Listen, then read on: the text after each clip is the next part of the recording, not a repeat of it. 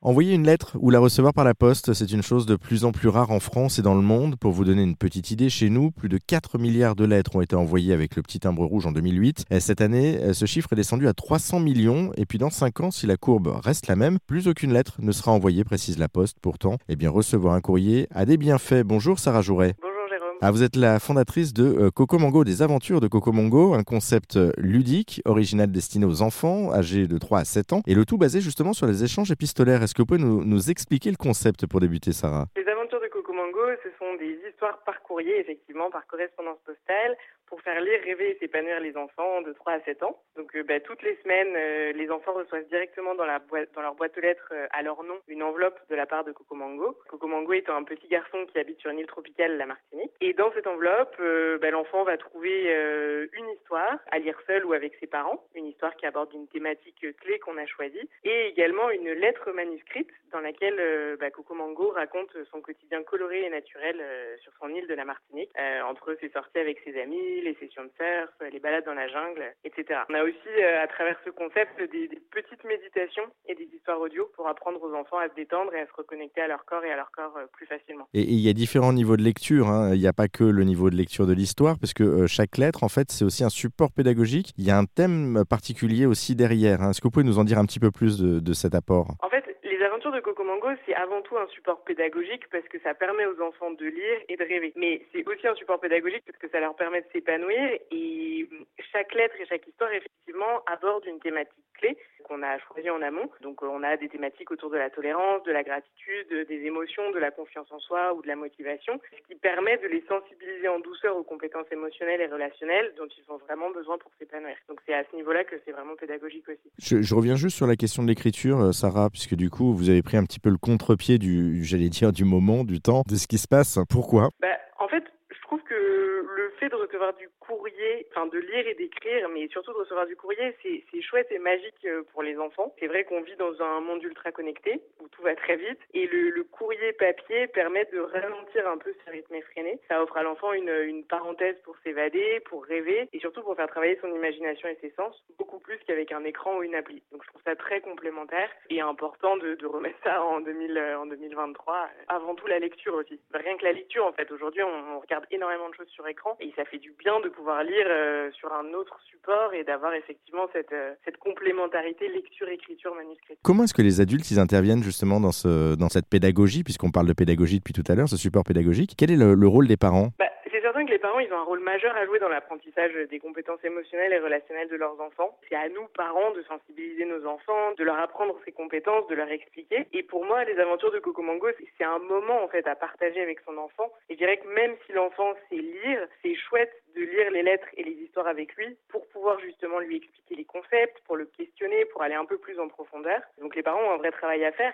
Après, selon l'âge aussi, c'est vrai qu'il y a un vrai travail d'adaptation à faire et c'est aux parents d'arriver à se caler sur, euh, sur le développement de son enfant. Donc euh, évidemment, on sensibilise pas de la même manière un enfant de 3 ans et un enfant de 7 ans à la gratitude ou à la confiance en soi. Mais quel que soit l'âge, c'est utile et bénéfique de le faire et je trouve ça génial de pouvoir le, le faire euh, en partage avec son parent. je reviens sur, sur Coco Mango, justement. c'est qui ce fameux Coco Mango, du coup, comme personnage Vous en parliez depuis le début, mais c'est qui? C'est un personnage imaginaire, mais qui est directement inspiré de mon fils aîné, de sa vie en Martinique, de ses activités, de son quotidien. Donc il y a une vraie authenticité dans les histoires, euh, dans les questionnements. Et en fait, c'est un petit garçon qui est en primaire, qui vit sur son île au contact de la nature, qui surfe, qui pêche, qui nage avec les tortues et qui partage des moments avec ses amis et sa famille. Et du coup, bah, qui raconte toutes ses aventures euh, à nos jeunes lecteurs. C'est des aventures qui sont euh, imaginées ou inspirées, ou en tout cas c'est autobiographique? Euh, Je dirais que ce sont des aventures qui sont, qui sont très inspirées. Il y a forcément un peu de romance et de voilà d'histoire autour de tout ça, mais c'est vraiment inspiré de notre vie réelle en Martinique. J'aimerais revenir avec vous dans un second temps sur, sur votre parcours personnel, Sarah. juste déjà pour dresser un petit peu le tableau, je rappelle que vous êtes issu donc d'une prépa, d'une école de commerce, que vous avez décidé de vous installer, vous le rappeliez, en Martinique, euh, ça depuis 8 ans. Vous êtes expatrié avec euh, vos trois enfants. Euh, pourquoi avoir fait ce choix déjà de, de, partir justement en Martinique? Bah, choix justement dans une logique d'épanouissement et, d'alignement avec moi-même. C'est vrai que j'ai fait des études dans lesquelles la réussite était assez conditionnée par le fait d'avoir des diplômes, de travailler dans de grosses entreprises, d'avoir un gros salaire, un gros poste, etc.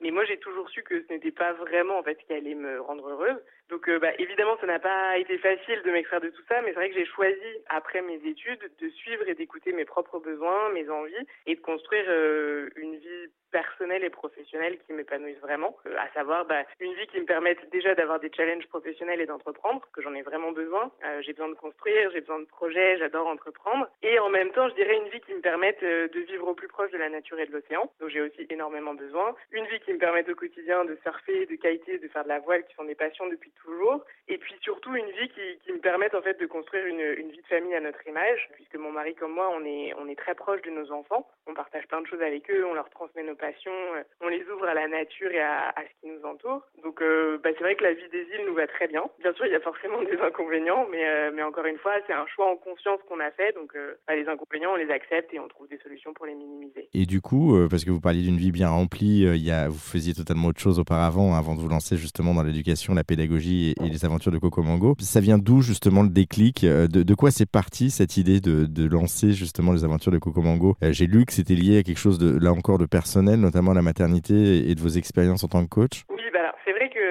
moi je vois un peu la vie et ma carrière professionnelle comme une succession d'expériences et, d'opportunités. Euh, je m'intéresse à énormément de choses et finalement je trouve ça passionnant de me dire que j'ai pas besoin de m'enfermer dans une case pour toujours. Donc c'est vrai qu'à la sortie de mes études, j'ai d'abord monté une agence de voyage euh, dans les sports de glisse, un concept et une agence que, bah, que j'ai développé petit à petit pendant presque six ans et qui marchait très bien. Mais en parallèle de ça, euh, parce que j'ai une tendance à être un peu polyactive, j'ai fait aussi pas mal de projets, euh, notamment en aidant des entreprises à se structurer et à optimiser leur activité, leur fonctionnement. Et je me suis vraiment progressivement euh, prise d'intérêt et formée à tout ce qui touchait au coaching, à la recherche de performance, à la pédagogie, à l'épanouissement, au développement personnel, parce que c'était vraiment des sujets qui m'appelaient euh, et qui m'intéressaient beaucoup en parallèle de, de l'agence de voyage. Ça m'a permis de comprendre beaucoup sur mon propre fonctionnement et je dirais que la transition, elle s'est vraiment faite en 2019 parce que j'ai simultanément accouché de mon deuxième enfant et perdu ma maman euh, qui était gravement malade. Il y a eu le Covid derrière et j'ai vraiment compris en fait que même si j'adorais ce que je faisais euh, avec l'agence de voyage, j'avais à ce moment-là de ma vie besoin de quelque chose de plus humain, davantage tourné vers l'accompagnement et, vers l'autre. Et du coup, bah, c'est de là qu'est né Coco Mango. C'est vrai que je me suis naturellement tournée vers les enfants parce que en fait, en accompagnant des adultes en coaching, j'ai réalisé que, que leurs problématiques étaient très souvent liées à des schémas d'éducation rigides ou à des croyances limitantes qu'on acquiert dans l'enfance. Et du coup, je me suis dit, mais en fait, le meilleur moyen de changer tout ça, bah, c'est d'aider les enfants dès leur plus jeune âge à changer leur vision des choses, à s'ouvrir et à penser différemment. Que j'ai créé Coco Mango euh, à ce moment-là. Et aujourd'hui, bah, je continue évidemment à développer Coco Mango à travers ce concept euh, d'histoire par courrier, mais je fais aussi de plus en plus de préparation mentale pour les enfants comme pour les adultes, dans le milieu du sport, mais aussi dans le milieu scolaire, pour les entrepreneurs euh, ou dans la vie de tous les jours. Parce que finalement, si on regarde bien, la recherche de performance passe énormément justement par l'acquisition et l'apprentissage de ces fameuses compétences émotionnelles. On, revient à ces compétences émotionnelles. Euh, merci beaucoup, euh, Sarah Jouré, pour euh, cette présentation, en tout cas, de, des aventures de Coco Mongo. Pour en savoir plus, vous qui nous écoutez, eh bien, on a mis tous les liens en ligne sur notre site internet erzen.fr